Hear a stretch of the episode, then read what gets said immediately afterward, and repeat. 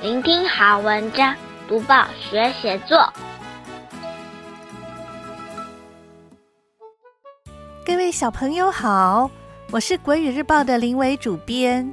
今天介绍的这篇记叙文，写的是小作家外公经营的米店，透过几个小故事，展现外公做生意时守信用、心胸宽大的态度，凸显外公的为人。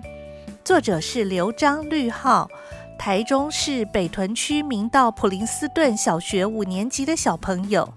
我们会介绍这篇有趣的文章，还有段落重点赏析以及回报的写作技巧。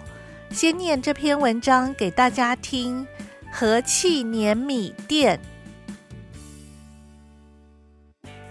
外公在屏东经营碾米厂，店内贩卖各种米。在当地小有名气，是左邻右舍感情交流的好地方，更是我心中最好的米店。有一次，有客人临时向外公订十袋米，而且时间非常紧迫。外公答应后，花了三天时间努力赶工，终于如期交货。外公说：“答应客人的事情绝不能失信，必须一诺千金。”我发现守信用真不简单，难怪碾米厂拥有好商誉。外公曾经遇过一个特殊的客人，指定要许多袋泰国米，正巧店里的米不够，外公请他下星期再来，对方一口答应了。等交货时间到了，对方竟然人间蒸发，让外公损失不少。没想到外公不但不生气，还说对方一定是临时有事或有什么难言之隐。没关系，这下子店里就有新品种的米可卖喽。听说后来泰国米卖了很久才卖出去，外公却不抱怨，总是用宽大的心胸经营米店。外公认真亲切的态度，受到不少客人的尊重和喜爱。有人知道外公喜欢吃芒果，特地到台南御景买新鲜芒果给他品尝。外公得到新冠肺炎，客人还热心的到药局买药给爷爷服用。看见年逾古稀的爷爷始终和气待人，店内的客人络绎不绝。真为他开心，希望祥记年米厂生意兴隆，永远经营下去。开小小报纸，开启大大眼界。现在我们一起来看一看，要写这篇文章段落该怎么安排。第一段介绍外公经营碾米厂，在屏东当地小有名气。第二段、第三段描写外公重信用，客人急需十袋米，外公信守承诺，三天如期交货。第四、第五、第六段说明外公设身处地为人着想，有个客人订购大量泰国米后，却人间蒸发，造成店里损失，外公却丝毫不责怪对方。第七、第八段。外公亲切认真的服务态度，使碾米厂客人源源不绝，正是和气生财的最佳写照。解析完每一段在写什么，现在我们一起来赏析。今天的小作家介绍一项非常特殊的工作——碾米。你听过一句闽南语俗谚“吃饭皇帝大”吗？国语也有意思很相近的成语。就是民以食为天，从这两句话可以看出来，不论是什么国家、哪个地区，吃对人来说都是一件很重要的事。我们东亚人吃饭通常是以米为主食，也就是说，用餐时间到了，摆在餐桌上的菜肴可能没有鱼虾，可能没有鸡鸭猪牛的肉，但一定会有米饭。古代许多国家重视农业发展，很多民间传说和智慧都和耕作有关。平民甚至君王膜拜祭祀神灵，祈求的也多半是风调雨顺，让辛苦的农夫能够大丰收。那碾米和我们吃的饭有什么关联呢？原来农夫把金黄色的稻穗收割下来以后，最重要的一件事情就是要把稻谷送去碾米厂。碾米厂收到稻谷后，先把稻谷送进烘干机去烘干，烘干以后，自动化的机器就会将稻米送到温度大约是在摄氏十四度到十八度的低温冷藏桶中去储存。碾米厂在每天从冷藏桶中拿出适量的稻谷来碾制。碾制的第一步是去掉石头之类的杂质。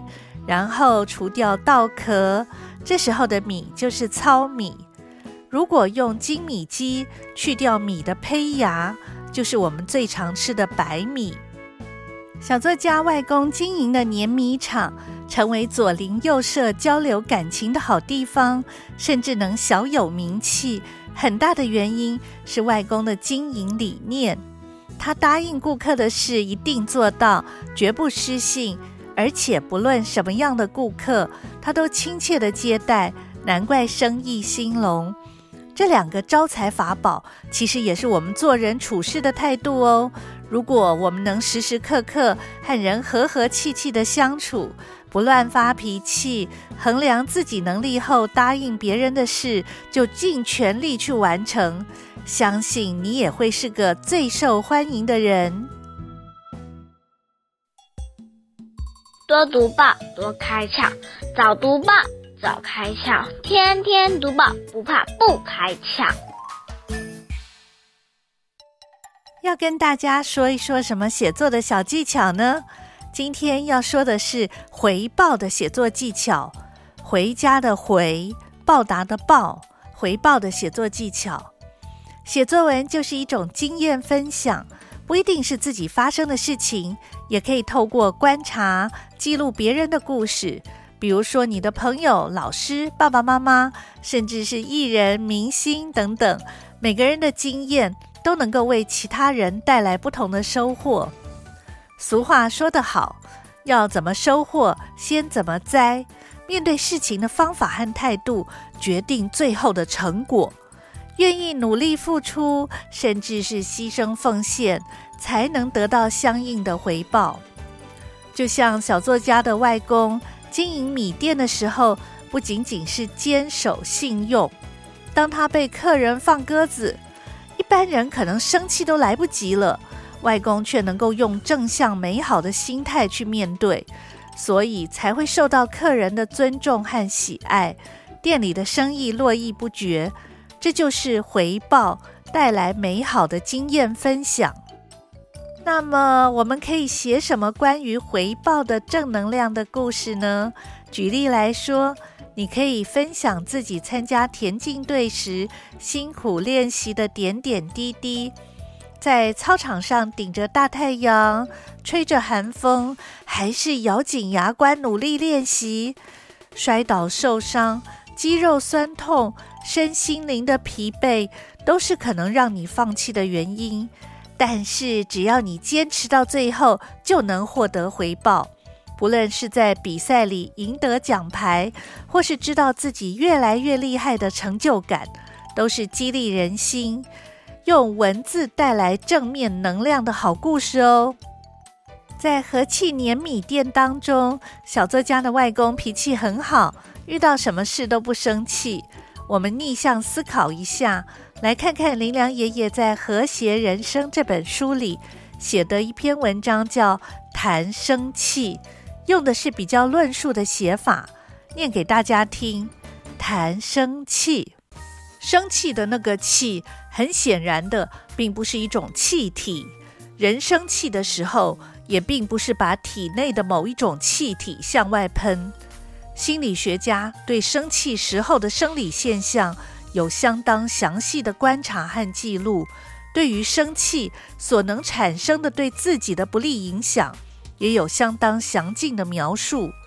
至于一个人生气的原因，内容却相当复杂，而且随人而异，要想谈他一谈，实在并不简单。